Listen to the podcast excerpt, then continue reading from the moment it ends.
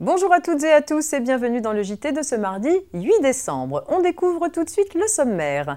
Sauvegarde et redressement des entreprises, transfert d'activité en zone franche urbaine et résiliation infra-annuelle des complémentaires santé. C'est parti.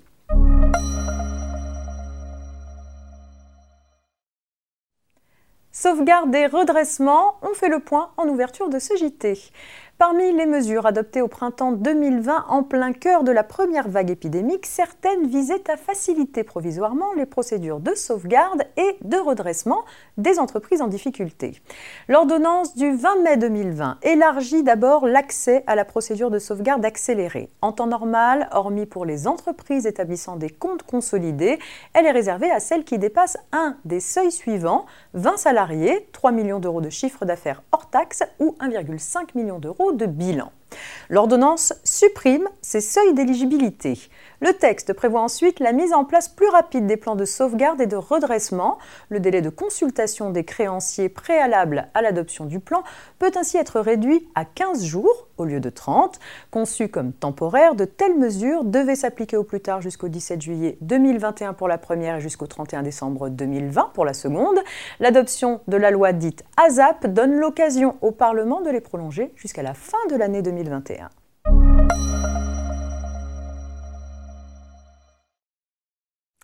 Un petit rappel à présent concernant le transfert d'activité en zone franche urbaine.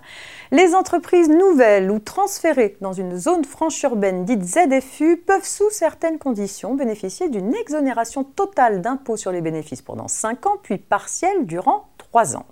En cas de transfert d'une ZFU à une autre, l'exonération est accordée pour la durée du dispositif restant à courir. En revanche, si l'activité transférée était exercée en dehors d'une ZFU, l'exonération totale s'applique à compter du transfert en ZFU et pour l'ensemble de la durée de 5 ans.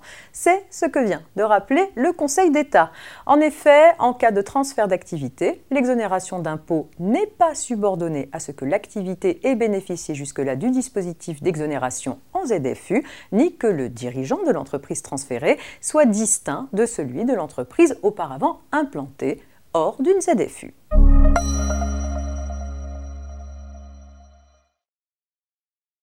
Et on termine avec des précisions relatives à la résiliation infra-annuelle des complémentaires santé.